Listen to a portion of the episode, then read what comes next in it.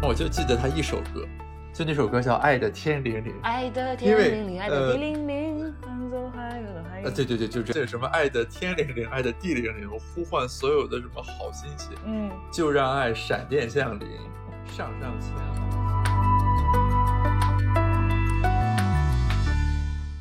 就哦，这个综艺还有编当剧，然了。综艺真人秀啊，就基本上每个选手你至少得跟着一个编剧啊，他要给你就是跟去不断的跟你聊天，了解你的这个前世今生，你的这个思思想。童年最喜欢的女明星，你可以说出三个吗？我想一想，嗯，如果是从演员的角度来说，我比较喜欢刘亦菲和李若彤。就说她不单纯要求你漂亮啊，或者说什么就是颜值什么，就是这样一些这个条件。更重要的是说你能演出那个气质。就那天 B 站不知为什么，我猜可能是因为金庸的原因，突然间给我推了一个就是那个刘亦菲那个小龙女，所有就是她那个用那个袖子去攻击敌人的瞬间，你就会感到那个仙气是从屏幕里面 溢出来的这样一种。各位子虚的听众朋友，大家好，欢迎收听这一期播客啊。我们在这期播客里呢，希望实现一下子非鱼总体风格的拨乱反正，是有感于呢之前几期播客好像聊的话题非常严肃，而且最近呢，大家面对疫情的冲击和各种生活与工作上的挑战，可能在方方面面呢都会面临一些精神、心理。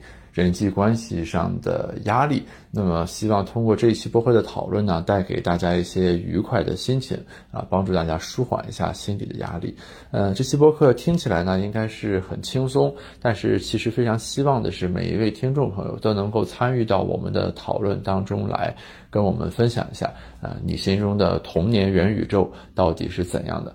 我们所讨论的关于文娱、文化、影视相关的话题里面，你又有怎样的自己的选择和兴趣之所在？呃，这期播客的两位嘉宾呢，一位是我这个子非鱼播客的制作方啊，具有文化的老板张林张小年同学，另一位是她的男朋友小杨哥啊。如果你们想看他的本尊的样子呢，可以去他们的微博看他们最近返乡之后在青岛剪的各种短视频。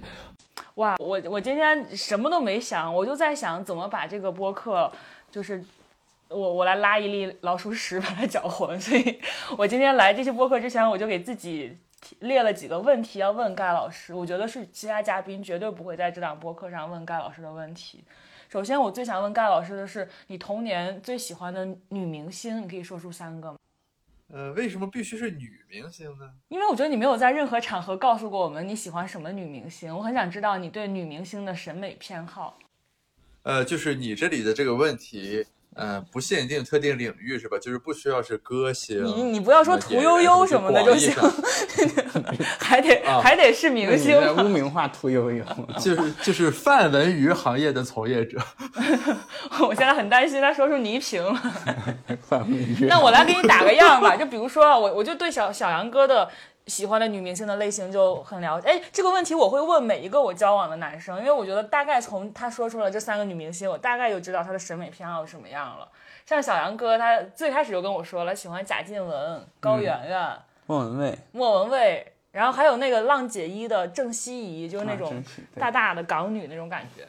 对，那你看，如果一个男生跟我讲他喜欢这一类人，那我大概知道我应该就是他的菜。我现在想知道我是不是盖老师的菜。你你有什么偏好的类型、啊？那估计这个偏差比较大。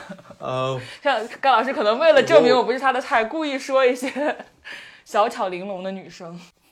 我想一想，嗯，嗯、我每个方面举一个吧。雨露均沾。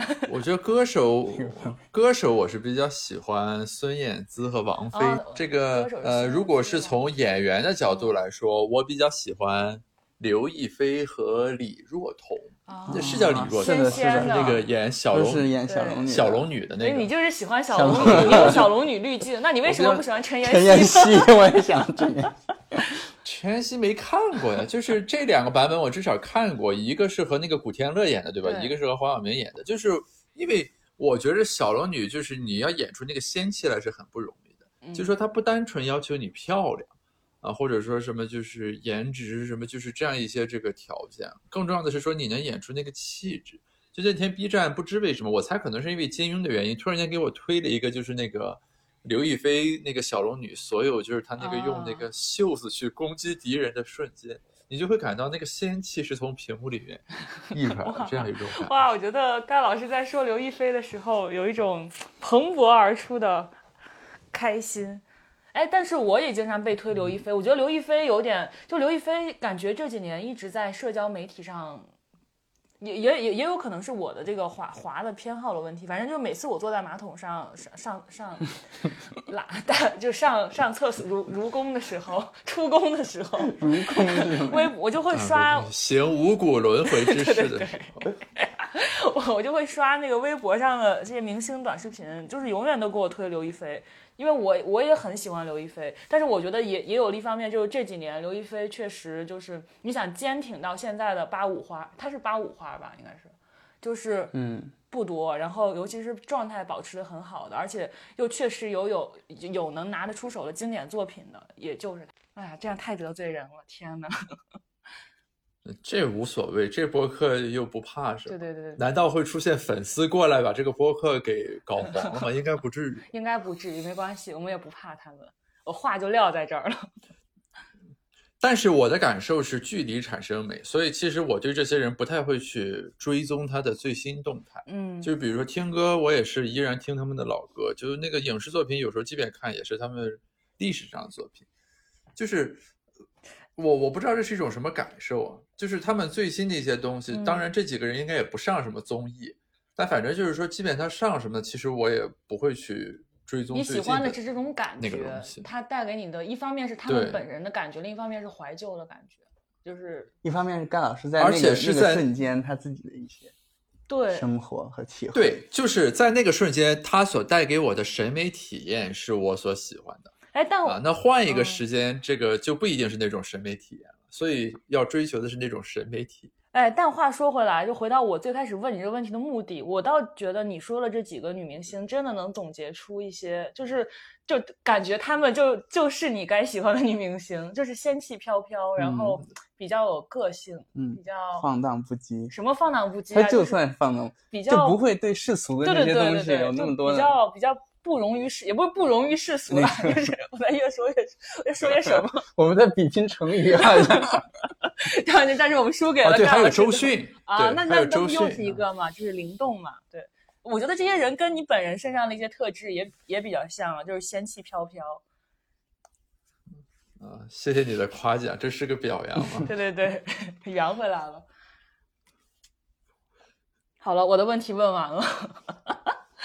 啊，你就准备了这一个问题？哦我后面还有，后面有，就等着下面冷场的时候我再问吧。我今天来就是负责在冷场的时候问一些僭越的问题。呃，就是我觉得这个你刚才说的这个是一个很重要的问题，就是说，呃，我们喜欢什么？其实很多时候大家会以为是那个标的，其实不是，标的只是个标的嘛。更重要的还是这个标的带给人感受。然后那个感受会给人什么样的，嗯，感觉？对，就就就是所以说对感受的感受嘛。就是我之所以问男生这个问题，我也也是想要去唤起我自己对他喜欢的这些东西的感受。就是我很难描述这件事儿，但我觉得他很很灵，就是这招很灵。是的，就好像比如说，我喜欢看那个《左传》，我记得之前我们录那个读书的那个视频的时候，我也提到过。就《左传》不仅他自己值得看，更重要的是说，很多人围绕《左传》写了很多周边。于是你去看这个人的这个周边怎么写的，嗯啊，就是这个人与《左传》发生交互的时候，他的审美体验，就这种对于感受的观察和体会，其实是更有意思的。比如说唐诺写的那个什么眼前，好像是我记得，对，还还有谁？就是反正有很多这种《左传》周边啊，还有《春秋大义》，对，那是熊毅写的。然后你去看，就是说这么一个标的物。那么那么久远的一个东西，嗯，现代人是怎么读它？你也包括六神磊磊读金庸为什么有意思，对吧？六神磊磊那些文章可以抛开金庸写，因为他本身只是借用了那个表达，但是就是他用金庸来套，不是一个简单的讨巧的东西，而是说在这个过程里面，他怎么去消化吸收金庸写的那个东西，然后把它产出来一个东西，这个是。有意思的。嗯，所以说，呃，你从这个角度来讲，最近所谓的这个文艺复兴，我觉得并不是。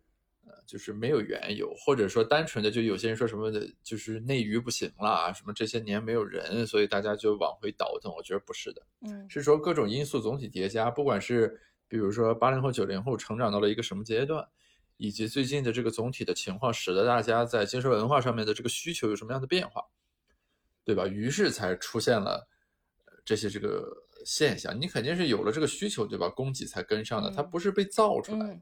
哎，而且我觉得，我觉得就是这个现象还有一个原因，就是我们小时候看这些东西，你不觉得就是它是那种什么现象级，就是那时候也没有这种词儿，就是什么现象级的热剧什么这那的。但是现在，因为我们都在网上去去去去表达自己对这个东西的看法，你会惊奇的发现，哎，周围居然有这么多人，就是小时候都跟我看过一样的这些经典的好剧，然后。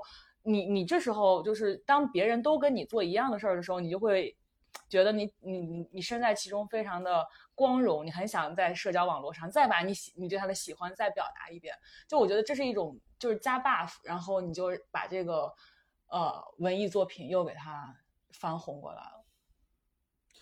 但是你刚才说的这一点，就是不同的人会有不同的感受。你比如说我的感觉其实是。嗯，这种全方位的社会面的这个喷涌，反倒会让我产生一种距离。嗯，就是这个某种意义上，就是我我看豆瓣上有很多人写过类似的这种感觉，就一个东西它很小众的时候，你很喜欢它，对，以及就是你知道有很多人可能也喜欢它，但是它没有形成这种声量和如此热烈的讨论。然后当这个走到这个聚光灯之下，突然间变成了一个现象级的东西的时候，嗯。这个时候，大家所讨论的那个东西，反而可能就不再是原来的那个东西了。这是一种在审美上我觉得很矫情的事情，但它是一种很真实存在的东西。嗯，哎，但我觉得这个得分人，就是分，就像我这种人格主体没有这么强烈的人，我是需要靠你们对这个东西的确认，来让我产生对它的确认的。就比如说，我可能平平就是平白无故看了一本这个《大明王朝一五六六》，我我不会觉得啊好神啊神书啊这那的。我之所以看它，就是原因也是因为我最近在朋友圈里经常看到有人发这个剧的截图，说哎呀再看一遍依然很神这这那的，我再去看它，然后我带着你们对它的这个赞扬，我再去看它，我会觉得啊它是神书。我是这种人，就是就是我我觉得是社会上肯定很有很多像我这样的。就是靠大家的确认去确认这件事儿，然后加入这个大军的人，就包括最近王心凌这个翻红，我觉得也有点这种这种这种意思。就是一开始，尤其是他，你你想《浪姐三》的第一期播出的时候，王心凌其实没有多少镜头，你甚至要在这个人海当中去扒拉她，但就是因为。首先就是他，他在那一期节目，可能他也是他粉丝厉害，就是数据做，就是那个弹幕发确实发的多，就只要有他的一丝人影，他的粉丝就开始狂欢，然后再加上后面就开始跳爱你啊什么的，就是一开始你其实不觉得这个已经就是我们小时候的艺人来这个节目，他他有多好，他包括他也在那一众女明星里边也不是最好看的，唱跳也不是最出众的。但是就是因为周围人的热潮，让你不自觉的加入了这个热潮里边，然后就不断的叠加，不断的叠加，就有点像泡沫。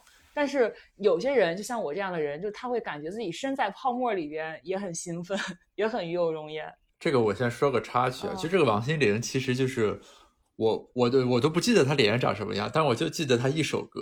就那首歌叫《爱的天灵灵》，爱的天灵灵，爱的地灵灵，换走还有的还有。呃，对对对，就这个。因为你记得，就 是我我我小时候，就是说那个时候就没有现在，比如说这个互联网什么移动互联网的这些 app，大家比如说就经常就吃饭的时候那个电视开着嘛，就是。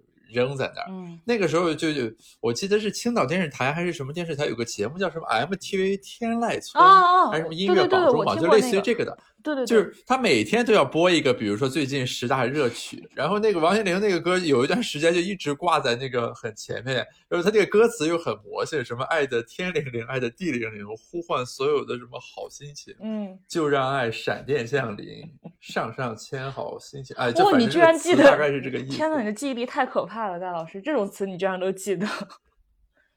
那他天天轰炸你，你当然会记得。嗯，但是他很王心凌，我觉得他不愧是就是台湾老牌艺人，他真的是有好很多立得住的作品的。就不光你刚才唱的这个，我在唱，我我觉得我能唱出七八首你听过的王心凌的歌，我来给你唱一唱啊。啊，好，不用了啊，这个不用了。眼睛眨眨，你这个听过吧？睫毛弯弯。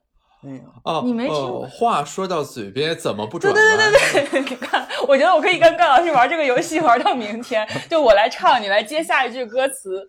当我离开你那一秒。心突然就变老，心忽然就变老。对对，The day you went away。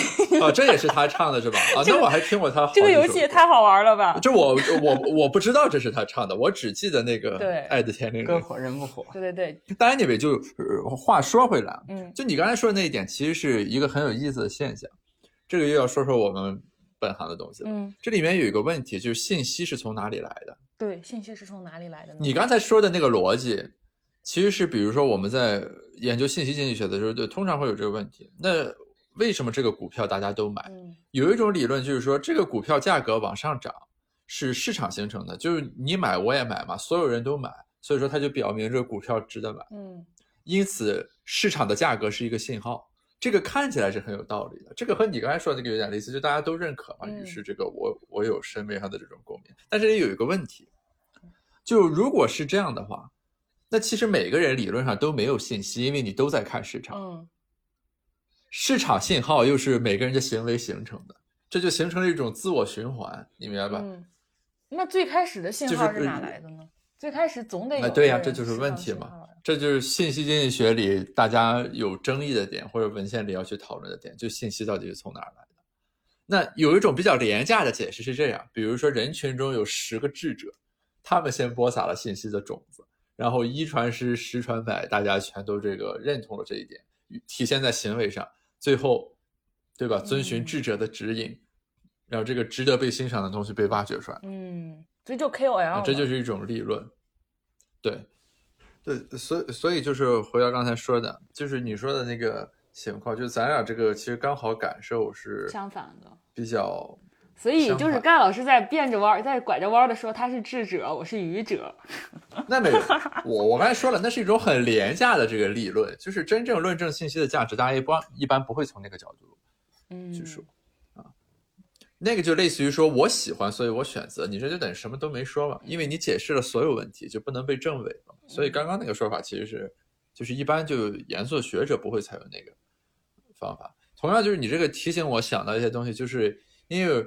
我妈长期霸占家里的电视，其实我在相当长一段时间里被迫跟着他看了很多，就是在现在的同龄人看来可能很古典的。比如说呢？比如说过分古典。我我可是看过几乎所有。渴望啊，渴望张凯丽啊。张凯丽，凯丽，凯丽。啊，渴望。是李妈咪唱的主题曲吗？对对对，那怎么唱的来着？他们我觉得前几天还唱。悠悠岁月，欲说当年好困惑。盖老师唱歌都是念歌词。对对对。歌曲朗诵会，还有呢，还有呢，就是那那我大概改到你妈的审美偏好了，就是渴望，那肯定有大长今，就这种大女主类的，对不对？啊，你对，够老。当当当当当当当当当。呃，这个叫希望，对吧？对对对对对，我还会用二胡拉它呢。啊，所以你就跟着你妈看了很多大女主的戏。那我也不知道这个类型叫大女主，反正就是说，嗯，我猜啊，很多同龄人就是同一个 birth cohort 的人，可能是没有看过的。但是就是我觉得看了之后，它火是有它的原因的。比如说，我母亲当时就会给我讲，这个渴望当年火到了什么地步，嗯，啊，就有点类似于我们现在说的现象级。而且那个时候的现象级，其实你从体量上来说，要比现在更对啊，因为全国人民都是因为那个时候的供给很有 限，对啊，这都只看这一个，嗯。啊，所以说就是，呃，就我会有一种那种敝帚自珍的感觉。嗯，就我在很小的时候，我会感觉这个好像很过时。但你比如说我现在，就是我我去看，那就是当然了，那里面有些表现的手法或者演员的那个东西可能是比较夸张，或者那个剧情有一点就是过于的，啊，这个把所有的苦难堆到一个人身上去。但是就这个东西，它之所以变成当时的经典，我觉得是有原因。哎，那你小时候看这种剧，我这这又来了我提前想好的第二个冷场问题了。我我们可以提名一下自己小时候看童年这些电视剧给自己生活造成的影响，切实的影响，改变你生活细节的事儿。我我太多了，你们都没有吗？那你能先举个例子吗？那比如说，哎呀，我我小时候第一次来北京，我当时唯一想去北京做的事儿就是去故宫穿一套香妃娘娘的衣服，然后转圈儿，就是因为那个香妃娘娘的衣服都有穗儿嘛，就那种白色的穗儿，然后转起来就可以像像像那飞舞一样，然后去招引蝴蝶。你们这个就算改变你的生活了。对啊，他发他切实的就是从元宇宙进入到我的现实宇宙里啊。你们没有这种事儿吗？你这个改变的方式比较直球，就我以为你指的改变，对吧？是潜移默化的。哎，那也有，你这个直接导致了一个 cosplay 的行为。那也有，就是比如说，我现在回看我小时候喜欢的电视剧里边的女主角，我觉得都有一个特点，就是比较比比较男，就是就不太女，像这个。还珠还珠格格，那我肯定是喜欢小燕子。就是我觉得，而且我觉得，我后来有一个暴论，就是我觉得问大部分的山东女孩，你想当小燕子还是想当紫薇？大多数人都想当小燕子，就尤尤其是山东女孩，就是我觉得对我们来说有一种就是以糙为美的这种，以粗糙粗粝就是豪放为为好为美德的这种从小的教育，然后包括什么。我我小时候特别喜欢《穿越时空的爱恋》里边张庭演的那个小丸子，对，就是穿越过去的那个。还有还有啥来着？呃。还有对，还有《京华烟云》里边的姚木兰。我之所以喜欢姚木兰，就是因为我记得一个情节，我当时还看了她的小说，就是林语堂写的原著。然后我对一个情节特别深刻，就从小姚木兰的爸爸叫姚姚四道还叫姚什么的，就是就是他的爸爸从小就把他当男孩养，然后呢教他唱老生，然后教他吹口哨，就是这些事情让我觉得啊，这个女孩很好，很立体。对，我就从小我就在我的。这个基因里边就种下了做一个 做一个假小子的这个种子，所以你想你喜欢的这些人都是你想成为的人。对呀对呀，还有什么史湘云啊，还有那个呃叫什么《书剑恩仇录》里边的那个呃，就是除了香香公主不是除了香香公主之外的那个霍青桐，对对对，霍青桐，对我就喜欢这种。那你成为他们的方式就是去 cosplay。哇！我成为他们的方式就是我，你也像他们，比他们更粗糙，变本加厉的粗糙。对。所以你们有吗？你们男孩你要这么说的话，我觉着就是，我觉得我在观赏这个文艺作品里面，我有一种可能比较独特的偏好。嗯。就我总是喜欢先把主角给甩出去，啊，然后把某一个配角放大化来仔细的看，比如说就是《琅琊榜》里的静妃，嗯啊。就类似于这个，再比如说那个什么《西游记》里的白龙马，什么？我也喜欢，我也很喜欢《西游记》里的白龙马。为什么？他是个人演的吗？呃，但但但是有人也有人，他就是出来过。你真的没有好好看。比如说当时那个什么，当时应该是那个黄袍怪把唐僧抓走了，当时应该是孙悟空也跑了，然后白龙马自己半夜变回人形，装作一个宫女去和那个黄袍怪啊，他还是个女的结果不敌，嗯。不是，他是个男的，不是，他是装成了公，他会变变身，结果被那个黄袍怪什么用满堂红打了一下他的腿，然后他就变回了白龙马。对，然后你还记得那个变回白龙马之后，他那个腿上就有了一个伤口。对，就是我很喜欢从这里面找一些这种小人物，但是他又很有特点，很鲜明，因为他给你的这个想象空间就很大，以及你有那种很小众的审美乐趣。天哪，说起白龙马，小杨哥眼都亮了。哇，我查这个白龙马扮演者，居然真的查到了。当然了，他叫钱永成。那当然了，这是八六版的。啊，天哪！我第一次知道白龙马居然是个人。动画片里的啊，那个主题曲最第一句不就是白龙马？对啊。那那那说明什么呢？就说明这是个很重要的角色。OK。那也并不能说明什么呀。对，你再比如说《笑傲江湖》里的桃谷六仙，对吧？嗯，就是呃，因为是这样，就是书里面的影视剧里面的配角，他其实出场很少，嗯，他留给你的想象空间就很大，以及呢，他们的出场都是碎片化的出场。所以说很有乐趣的一点就是，当你对这个东西很熟悉之后，你把所有的这这些，你把所有的这些碎片抽取出来，然后把碎片归拢到一起，你就会发现一些呃非常非常不一样的这个乐趣。特别是优秀的文学作品和影视作品，我感觉啊没有例外，就是它的群像嗯啊一定会嗯非常好。那也就意味着，就是它里面的小人物有小人物的特点，它不会拉垮。嗯对而且恰恰很多戏都出在这上面，所以说就是呃，你一个东西在第一次看的时候，那肯定要跟剧情看主人公，但从第二遍开始看的时候，其实我就会比较喜欢关注其中的这样的一些这个呃细节性的，或者说有点点缀性的这个人物，那么他为什么在这儿？他体现的是什么啊？就哎，那我我问你个问题，你你在关注这些小嗯人物、关注非主配角的时候，你会不会有一种敝帚自珍的，就是哎呀，觉得就我关注到了，我我我比你那叫敝帚自珍。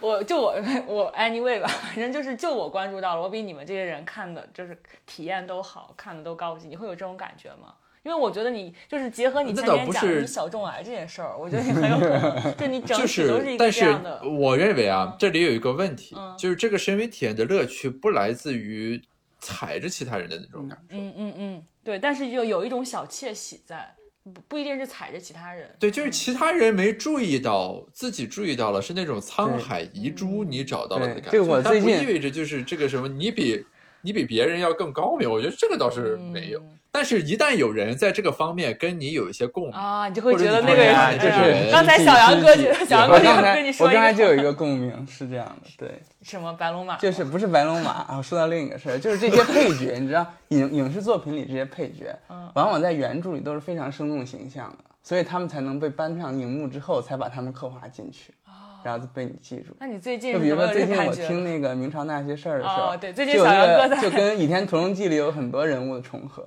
啊？比如说常遇春，嗯啊，就是朱元璋的那个急先锋嘛，哦就帮他杀了基本上一半的蒙古人都是他他打下来的。那你看那个明朝那些事儿的时候，你会不会再把它跟穿越时空的爱恋结合起来？我还没有听到朱棣和朱允炆的故事。哎，我那天还发现了一个隐秘的小点，我窃就是窃喜来着。就是你知道最近陶虹跟张庭那个事儿吗？就是陶虹什么嗯涉嫌加入张庭的传销组织，你知道这事儿吗？高老师，这是我们国内微博陶虹是那个徐峥的对对对夫人？小龙女，小陶虹，对小陶虹。我当时就在想啊说，，张庭我不知道是谁。张庭也是一个著名女演员了，嗯呃，就是之前是著著名女演员，后来就是嫁给了一个台湾的叫林瑞阳，然后两个人开始做做买卖，做的很大，就是营收几几十亿、几百亿，有几百亿我不知道，反正就几十亿的那种，巨有钱。然后就是说前前一阵儿就说，呃，陶虹加入了他们的传销组织，然后说什么陶虹跟这个张庭一直是很好的朋友。后来这个传销组织被查了，对，就这个事儿。然后我就在想说，陶虹跟张庭什么时候成为很好的朋友的？然后我就想到了，他们两个跟同一个男人演过演过戏，而且都是就是以女一号的身份跟同一个男人，跟徐峥演过戏。所以他们两个可能是因为徐峥结缘的，当然这也是我的一个猜测。这不是显而易见的。这段又是不能 播的。这段为啥不能播呀？这段可以，这段这段非常可以，很可以再比如说《西游记后传》，我特别喜欢。啊！你们你们哎，你们男生为什么这么喜欢看《西游记》？我我就 get 不到《西游记》的点在哪儿？呃，不是，我更喜欢《西游记后传你》。看过吗？我看过《西游记》所有相关的东西我都看过，那你看过《西游记》的动画片吗？当然了，五十二集大型电动画连续剧。天呐，那你们俩聊《西游记》吧，我听着。所以《西游记》的点在哪儿呢？它后传的点又在哪儿呢？呃，这个我说一下，就是因为有很多作品啊，应该说绝大多数作品都是面临这个续集的诅咒的。我们且不讲《西游记后传》这种，就哪怕比如说是这个原作者写三部曲，都容易是这个越写越差。嗯西游记后传》是在于，就是因为《西游记》本身是古典名著，它作者现在肯定已经不在了，所以说这个后传的完全是当代人来进行的这样一个演绎。但是就是我感觉从《西游记后传》呈现出来的这个他对一些东西的思考，对吧？比如说那个吴天，嗯到底是呃怎么来的 啊？以及孙悟空在这个过程中又去经历了什么？那么相比于《西游记正传》里面的孙悟空所经历的八十一难，啊，后传里面的孙悟空又在经历怎样的考验，等等，这个其实是很难，嗯，去进行想象和刻画。但我认为《西游记后传》在这个方面做得非常好。当然，它那个呃运镜以及那个剪辑上，我知道有很多很鬼畜的那种东西，比如说一些片段，它会翻来覆去的复用，这种翻跟头一翻翻几十个，就那种。确实也 做不到太好，但是它很多矛盾的设置，但是就是还有那些就是孙悟空心理的那些。东西，你看他这么细不是，就是他，我都不太记得我心里能记得不是我记得记得不不太不太记得了剧情了，但是就是你看《宋西游记》的原著，基本上就是孙悟空打妖怪，然后基本上每一集打一个妖怪，嗯基本上你看就是这样。但它在后传，它不是以这种一个九九八十一难一难一难这样给你介绍的。哦那后他传谁讲述的写的呢？后传我也不知道编剧是谁，哦，那这人挺厉害啊。但就是它是一个，就相当于是他们都成佛之后，嗯，然后再发生了一些故事，怎么去什么拯救三界呀、这是更宏大的一个任务了。哎，说到孙悟空成佛这件事儿，我要考一下盖老师。那天是小翔哥给我科普的，你知道孙悟空的师傅都有谁吗？孙孙悟空有哪几个师傅？啊，有菩提祖师，对，然后有唐僧，嗯对还有别的师傅还有吗？太乙真人没有太啊？你跟我说有，太乙真人不是，那露怯了，露怯了。太乙真人是哪吒的师傅。那还有那个如来佛祖，你还你说还啊，有如我说如来佛祖，还有后面人观世音菩萨。啊，后面成佛了吗。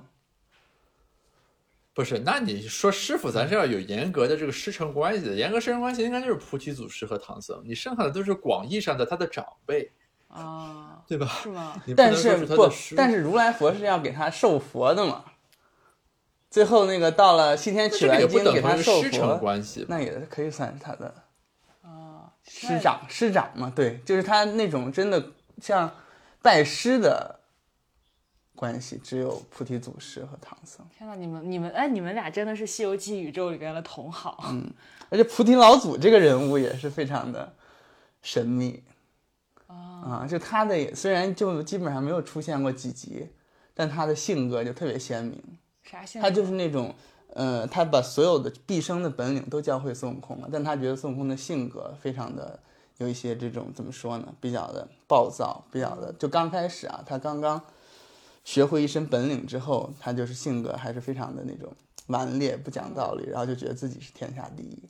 然后菩提老祖就说：“你走了之后，你再也不要回来，你也不要去跟别人说我是你的师傅。”啊，然后后来孙悟空在遇到好像是哪一集啊？好像是就是是不是他把人参果树给打翻之后，然后他想回去找他师傅，帮他把那个树给怎么救活。然后他的师傅就是直接把他的那个道观就给变的是变变成了一一个就废弃的寺庙那个样子，然后就不去不不见他。最后他们俩也没有见。最后他俩再也没有见到。哇，哎这个和原著不一样吧？原著里面没有写是他师傅变的，他只是说孙悟空没有找到，就说他那个什么什么斜月三星洞是吧？就是那个地方，反正就满地落叶，对对对，就没有人，就完全没有人。对，反正我看的，我看的后来有，我也不记得，我我记得就是那个师傅他不愿意见他，嗯，就逼义了他。但都是老神仙嘛，这个你想他如果想见的话，肯定是能见到的。你你真的很相信这个地方，我读的时候也特别有感受。就是说，刚才我们有聊到《西游记》其实是一个环形的那种故事，就是它八十一难。其实你比如说什么，我把五十回提到三十回，什么四十回甩到六十回，它不是很有差别的。嗯呃，所以它那个总体故事呢，就是它单个都是非常的那个独立成体系，这就使得呢，就是你在读的时候会有一种那种程式化的感觉，嗯就是对吧？它每一个都是打怪打不赢找人，找人解决了，然后继续往嗯前走。这个重访菩提老祖的这个呃情节是其中为数不多的这种就是相当于是彩蛋，对，非重复性的是，对跳出来的一种彩蛋的感觉。他把孙悟空在《西游记》的全书里面比较少流露的那种寂寥、孤独和无助的感觉，就刻画的特别的好，对吧？就有问题找老师嘛，就那种感觉，其实就类似于《倚天屠龙记》里面那个第一回还是第二回郭襄找不着杨过的时候的那种寂寥感。我最近在看，其实它是有一些这种这个共鸣的感受的，所以我觉得就是这种小众的作品和大家没有关注到的这个细节，我觉得都是很让人这个有更深的这种感受和体会的。所以说，就是我其实是属于那种的，就是我们经常说什么 extensive margin 和 intensive margin，就是你到底是广度还是深度。其实我从作品的涉猎范围来讲，应该是很小。但你知道，但就你知道很多可能我都没看过，比如说我就知道你的脑子都用来记什么爱的天灵灵，爱的地灵灵。但我看过的我就会 看过的我就会反复看。啊，这个记歌词确实是我的一个这个强项，还有记什么台词什么的。我我已经想到我们结尾的时候干嘛？了，我现在不说，一会儿留到结尾的时候当彩蛋。哎，但是你们俩刚才这番对话打破了我之前的一个认识。我之前是觉得呀，就是小杨哥是一个喜欢《西游记》的男孩儿，喜欢《西游记》的男孩儿会有什么坏心眼子呢？我是我是这么，因为我觉得《西游记》很简单，很单纯，他就是拿着一个金箍棒到处到处去打架。你真是太僭越了，你的评价。没有想到，哎，我是我对《西游记》的认识浅薄了。你对任何，你不是自己说，你对任何文学作品的认识都是肤浅的。对对对对对，所以今天晚上这录这个播客对我来说还是有一重这样的收获的，没有想到。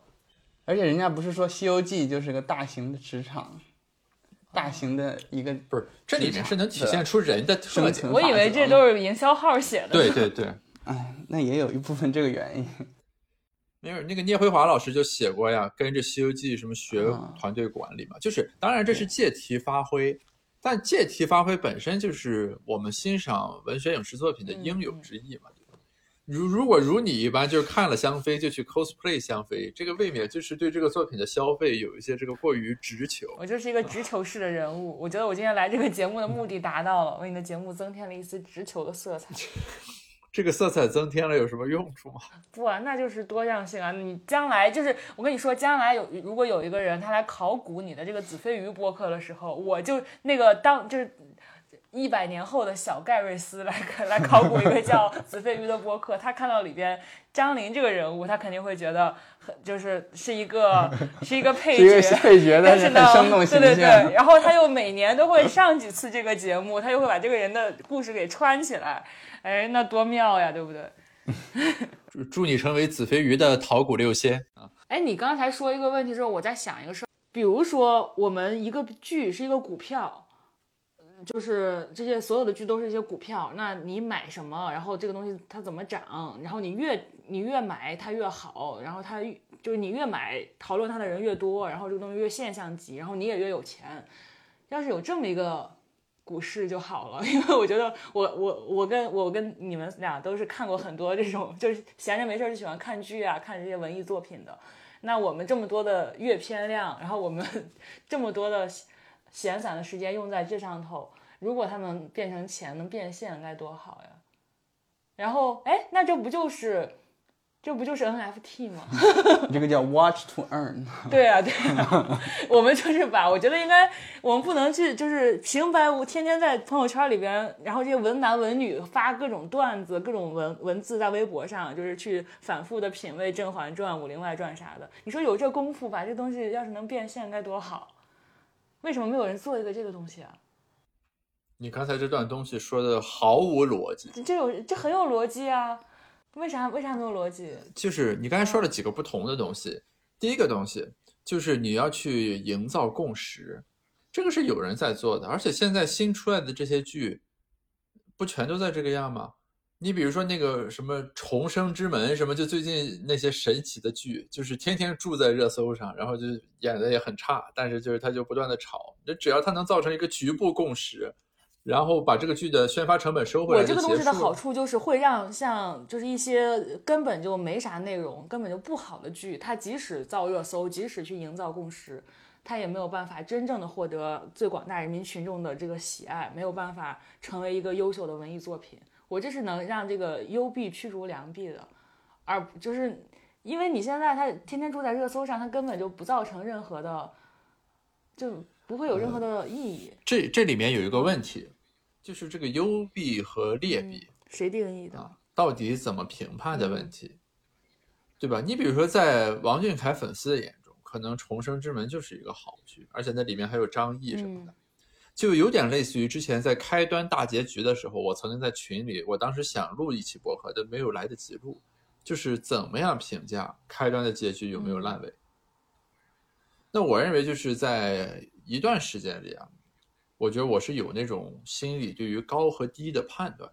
但后来我想了想，就是说这个东西你不能认为自己的审美凌驾于别人之上，就犹如我说那个白龙马让我想起一些东西一样。那人家就是说我看这个王俊凯的剧，对吧？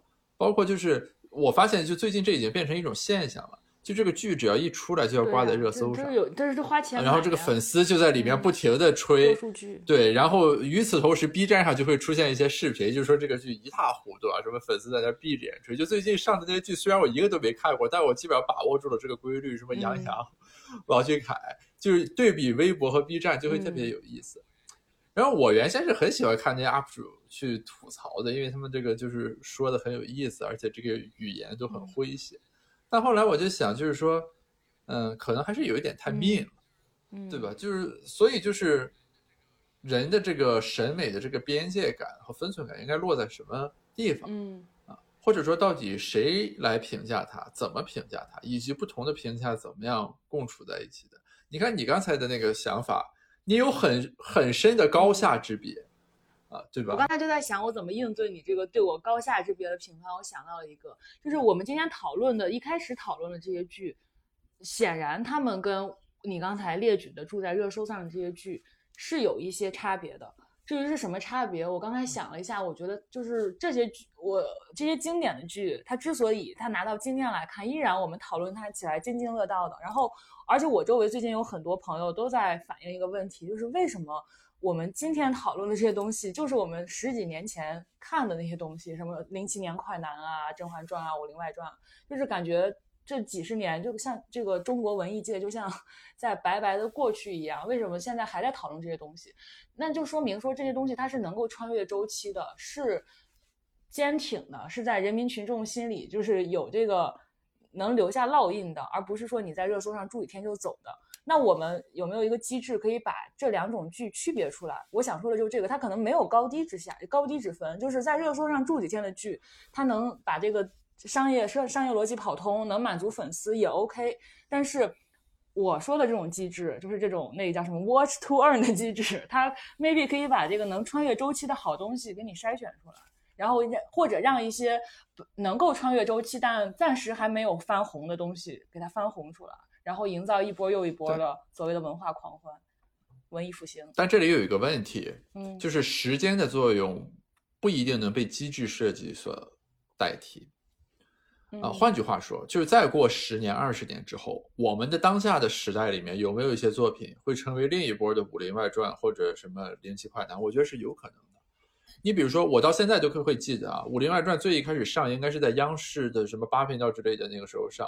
然后他之前会播很长时间的预告，因为那个时候没有热搜什么，就是在前一个电视剧没播完的时候，他就在中间要插那个中间的那个预告，比如说什么有这样一群武林中人，怎么怎么样，他们多么无厘头什么的。然后那个时候，我和我妈看到那个预告的时候，我们第一反应其实都是感觉哦，这个东西好低俗，什么古装剧里面说一些这种奇奇怪怪的台词，无不无聊。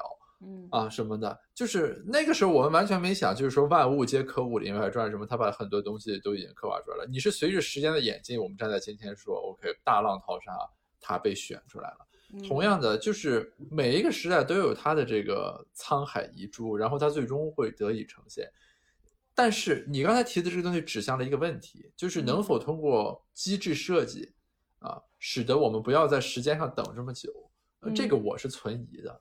可能有的时候时间是不能被替代的，或者说只有时间能证明一切。但这个是开放性问题啊，这可以请听众们在下面说一说。我我不认为就是说我们现在搞一个更好的机制设计，或者专门弄一群人来弄这个东西啊，于是就是他就可以提早十年被发现，啊，于是逐渐的扭转现在这种泥沙俱下的风气。我觉得这个是比较难，是有这个问题，就是我觉得。有，就是它这些好剧，它是在等一个时机去被更多人发现的，就它还是有这个时代特性的。然后有些剧确实它当时播的时候不火，就是因为它太超前了，还没到时候它火。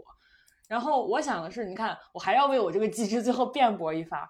我觉得这个机制的好处是，它不是能够把当下的这些坏剧给筛选走，而是能够把就是时间到了该浮出水面的剧给它浮出水面。就是就是这些这些剧等待的时间也已经够了，就是该等多长时间已经等了多长时间了，但他如果还是他他没有没有没有像你说的是十个智者替他发声的话，他可能就没有那个机缘。但是如果有了这样一个机制，兴许他就可以被掏出来。你这个就是有造王者的野心，嗯，有点儿，就是因为主要是因为我刚才想到这些好剧，我突然就是想到好多剧呀，我都甚至可以列一个单子。我在想说，怎么他们不像《甄嬛传》、不像《武林外传》这么火？我就替他们可惜。我但是我认为你这个地方嗯有一点那个什么杞人忧天，嗯或者担别人的心，这是个嫌疑。就类似于我们之前讨论的，就是咱当时那个同学说什么要不要把他奶奶接到北京来？那我们感觉就是说，老人在农村生活了一辈子，把他弄北京来吃香的喝辣的，看看天安门是很好的。嗯但你对老人家而言，人家可能不这么认为。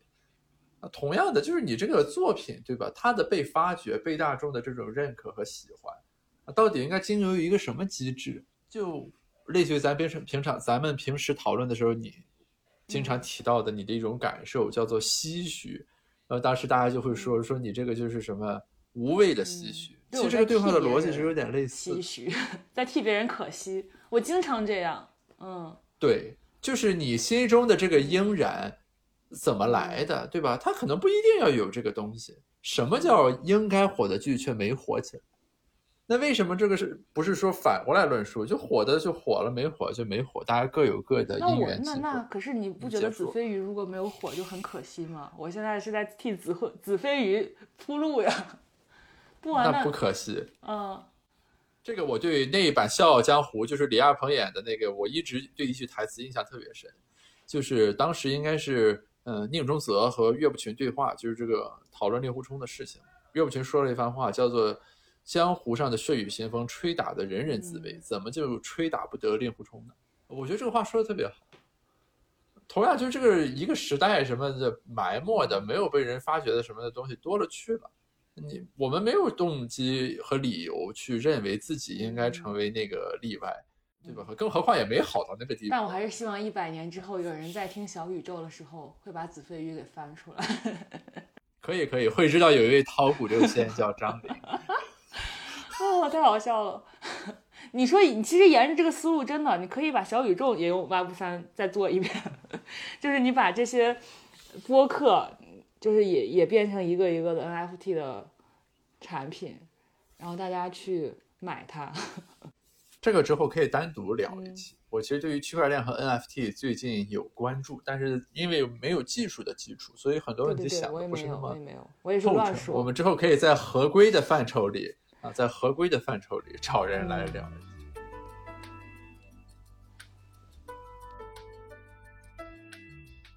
对，刚才还说到了什么《封封神演义》啊，我觉得这个其实也是比较小众的，就是我特别是那个原著，就我知道很多人看过电视剧，就那个《封神榜》的电视剧，但其实我是看过那个原著的，还嗯你是看过原著？的？对，就那个文言文的原著，而且那个原著其实特别无聊你看。的是电视剧。我看的是动画片儿，《哪吒传奇》《封神榜 》。但是就是说，这是另一种乐趣，就是这种影视作品非常发达，但原著少人问津的这种东西呢，你看过原著之后呢，就会有一些额外的这个东西，比如说他经常他会篡改原著的这个一些东西啊，那个影视作品里边。但是就是说，呃，因为你知道他那个原著是怎么写的，大家怎么改，为什么要这么改？嗯啊，你包括《琅琅琊榜》的原著什么，就是这些我我都看过，嗯。然后你对比这个差别，再比如说四大名著拍的时候一定要改，对吧？因为它那个内容太大嗯装不下，嗯。我金庸的小说也要改，嗯。这之间文学和影视作品的差别，其实也是很好的一个观察视角，这个是我很喜欢做的一个东西。我记得子非鱼的第一期博客应该就是我和羊毛笔聊的关于《庆余年》什么的这个，呃一些讨论啊，就是这其实是一个很有趣的视角，就是当文字变成影视的时候，啊，变与不变的东西是我我最近看了那个《人世间》，就央视的那个《人世间》，也是它的原著是，呃，梁晓声写的嘛。梁晓声的小对说，对吧？对对对。然后呢，他的编剧也是非常著名的一个编剧，叫王王王，哎呀，对不起，我忘记他的名字了。就是之前写过《大笑的女儿》，这是一个非常著名的专门改这种这种大剧的这种编剧。然后呃，我觉得他俩的配合，就是我最近在电视剧领域见到的原著跟跟编剧就是一起配合的比较好的。而且我是看了剧之后又买来了《人世间》的原著看，因为原著巨厚，然后上中下三册，就确实，呃。确实装不下一个，就是电视剧确实装不下。然后这个编剧他里边的很多人物的故事啊，包括他捏，就是甚至好几个人捏到一个人身上啊，去做这种改编，挺厉害的。而且说到这个，我就在想说，中国的著名编剧，尤其是新生代的著名编剧，我我努力的想了，也可能是我见识浅薄啊，但我能想到的还是刘和平啊，然后刘恒啊这些。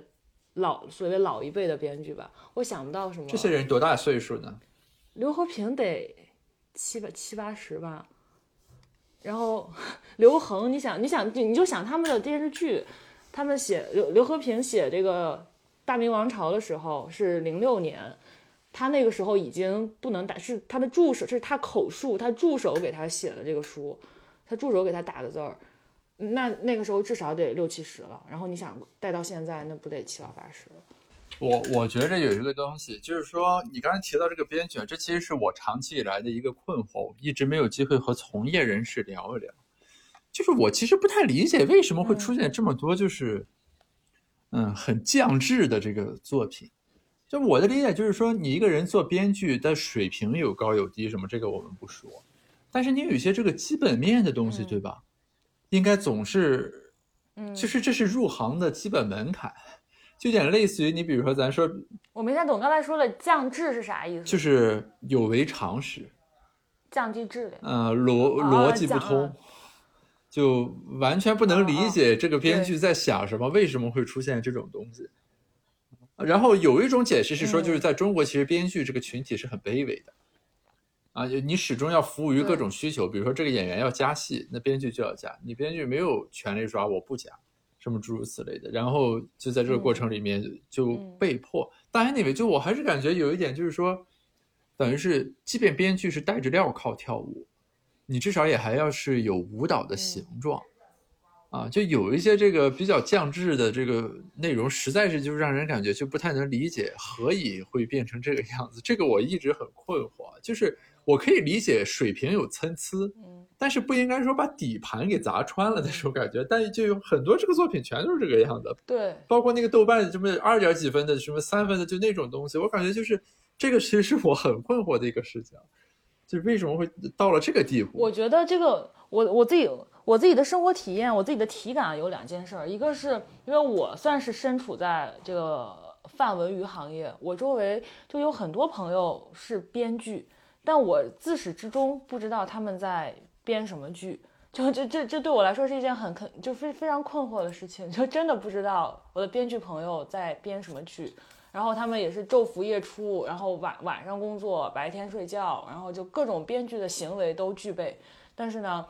就不知道，也也不知道他们的啥什么剧上映了，就可能确实在这个编剧的行业，你就是要面临着你编一个剧，它各自的命运不一样，它不一定能能能能能上线，不一定能挣回钱来，对。但是这是一个事儿，就是也此就可以窥见他们的这个工作状态、生活状态。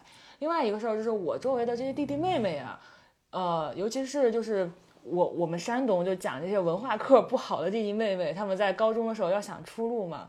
然后很多人就会想到要去学编导，然后编导里边也也有就是一个分叉，就语文比较好的就会去学这个编剧，所以就眼见着大量的，呃，高三高二的时候就半路出家，然后去北京学几个月的这个编导编剧的速成班，写几篇小作文，然后就开始艺考，开始拿证，然后上到大学里边的这样的弟弟妹妹，哦，我我。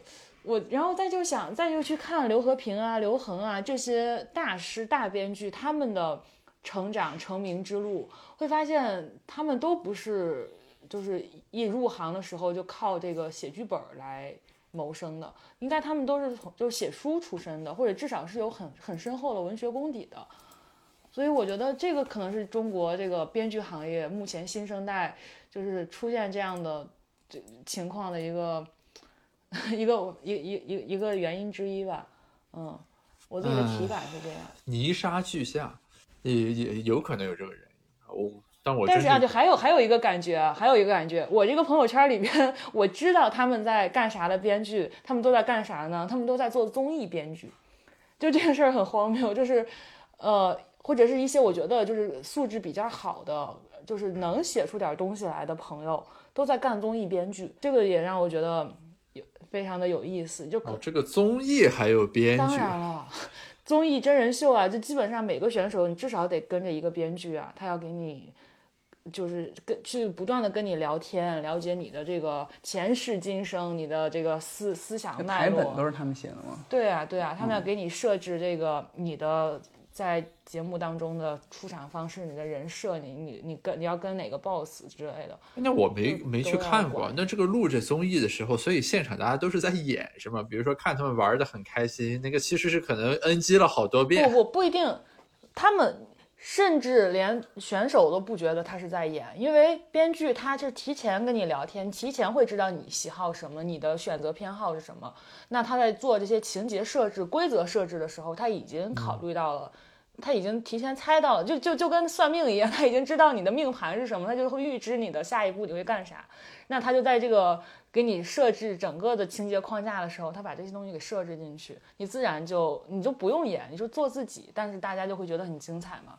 OK，请君入瓮。嗯嗯，所以我觉得也也挺也挺牛逼的，就是也是该挣这份钱。不是你从这个角度来讲，综艺编剧可能比那个影视编剧要难啊，因为你这个人他是身临其境的，对啊，嗯就是他和那个演员一上来就说我是在表演，这个是不一样的。所以我期待就是能有牛逼的综艺编剧将来写点影视剧，然后成为长红的作品。那现在国内有什么著名的综艺编剧吗？或者他有什么成名作这个综艺值得看？那我不知道，我觉得综艺一般不会让他的编剧浮出水面，因为综综艺并不希望大家知道他有编剧，就是他并不希望大家那什么，对对对吧？他不会让这个东西浮出水面的。就是他不希望让人知道这个是有剧本。对呀、对呀、会不会那些导演其实就担任了一些编剧的职能，在署名的时候？就是没有署名的时候会写编剧，你去看综艺的哦那个片尾的片尾的滚屏都有编剧，但他不会大张旗鼓的宣传我这个综艺的编剧是谁。嗯，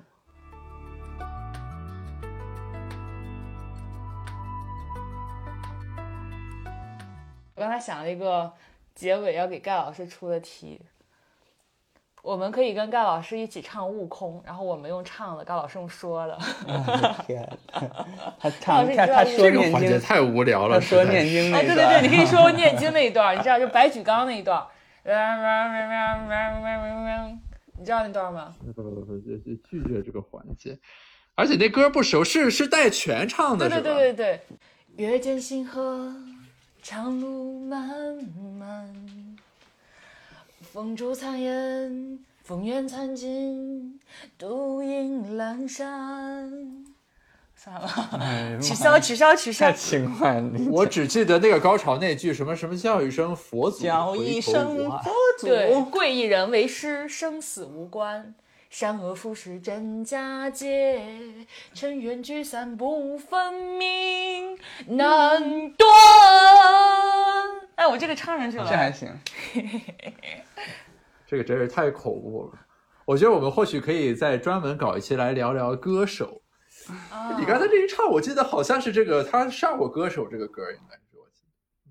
就是我我最近很喜欢音乐综艺，嗯，就是很多歌我都喜欢听的音音综版，我不喜欢听它的那个原，呃也不是不喜欢，就音综版。那你看《生生不息》了吗？生生不息没有看，生生不息不是唱粤语歌吗？那我我对这个倒没太有感觉。比如说那个什么，呃，那个叫什么呢？我们的歌是吧？啊，我们的歌，啊，歌手歌，天赐的声音啊，特别我们的歌，那个周深和李克勤合唱的那个《富士山下》啊什么的，就就就我觉得那个啊简直是就是、哎，你刚才还说你不听粤语歌，你还听《富士山下》，不是真挺矛盾的男人呢。他们那个歌主打不是因为唱粤语，是说那两个人的和声，哦因为那个生生不息主打是粤语，我就没太 get 到这个是一个什么样的逻辑。因为香港回归啊，香港回归二十五周年，哎是这对这这这又二十五周年了，嗯。啊啊，这不用啊，这人家自己说的呀，这是这个综艺，吗就是一个献礼的综艺啊，对啊。OK OK。你你我一个不跑调的人，我都能听出来那个，就那个和声实在是太好听。哦，哎，盖老师为什么会喜欢音乐综艺呢？你是听歌词吗？你会一边看音乐综艺一边一边一边背歌词吗？我爱背歌词。哎，我觉得他应该去参加我爱背歌词。呃，那可能会有一点，以及就是我会有一些特殊的这个呃观察的视角，比如说翻唱在什么情况下嗯不输给原唱啊、这就是我我一直很感兴趣的这个问题。你嗯比如说那个阿阿刁，就张韶涵唱，我就会感觉就。呃，当然，呃，赵雷唱的也很好，就是张韶涵唱，我就会感觉他又多了一分那种贴切，啊，你包括盖改编版的那个《沧海一声笑》，对吧？还有那个阿琳的把那个我等到花儿都谢了，就是有一些这种很精彩的舞台，是说翻唱从他的视角对这个歌进行了一种重新的演绎。然后我我抛开那个技法，因为我也不懂什么就那个什么唱腔什么的。然后你从听者的感受上来说，啊，它带来的那种神秘体验就是很震撼。也包括就是合作在什么情况下会一加一大于二，对吧？因为基本上这些节目都会有什么帮唱、合唱、助唱之类的这些这个环节，你就会发现不是所有的都能够产生那种一加一大于二的效果。我记得那一季就是韩红夺冠的那一季，他决赛找陈奕迅来帮唱，两个人合唱了一首《十年》。那这两个人的咖位和这个歌来说，都是已经就顶配了。但那个歌就是你的十年和我的十年，没有产生 大于二十年的效果，我感觉。嗯，啊，我好好想听盖老师聊音乐。对吧？但是你说周深、李克勤的合作，我觉得就是很明显的有这样一个一加一，呃，大于二的这种嗯感受。所以说，就是我我最近经常会在 B 站上去看一些这种这个音综里面的这个呃视频，它对于这个歌曲的重新的加工啊是让人感觉很不一样的。哦，还有一个节目很好，我觉得就是我是唱作人，因为他们会创作嘛。那你喜欢梁博吗？小杨哥最喜欢的男歌手就是梁博。梁博，我是觉得他那个创作的那个 variance 有点大什什么。有点大就你比如说，？Variance 就是那个、嗯。波动性波动性有点大。就是你比如说那个男孩什么的，我觉着就是还可以，但有的歌那我的审美呢？哎，但是你知道吗？梁博是很多，就是我周围的很多女生会觉得梁博很有性魅力，就这个也很妙。就按理说他个子也不高，对吧？瘦瘦的，但是就感觉他很坏，然后很有劲儿的感觉。我周围的很多女生喜欢梁博，就是被这种我我能够有一种感受啊，就是我不知道怎么从技术上来描绘，就我觉得梁博属于隔一路，哎，这个词儿好，对对对对对，隔一路。对他音乐上肯定也有其特点，我只是不知道那种表达方式该是什么，就嗯。直观感受就比较隔一路。因为之前 B 站那个音乐综艺，嗯。什么我的音乐你听嘛，他有一期还是有两期，他和那个郭采洁吧一起去当的那个嘉宾，你能感受到他的那个特点。其实嗯梁博不是很喜欢说话在综艺里面，但是他那个劲儿劲儿的感觉其实是很微妙的。就是男歌手里的屈楚萧。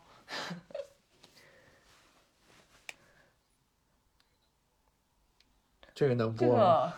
个，那看看这个听众朋友怎么理解这句话了，就很不是，主要屈屈楚萧没有被封杀是吧？就没有没有。就还屈楚萧前一阵还有一个人是吧啊，OK OK，那就还行。好，那我们这期不不如就在悟空的朗诵声中结束吧。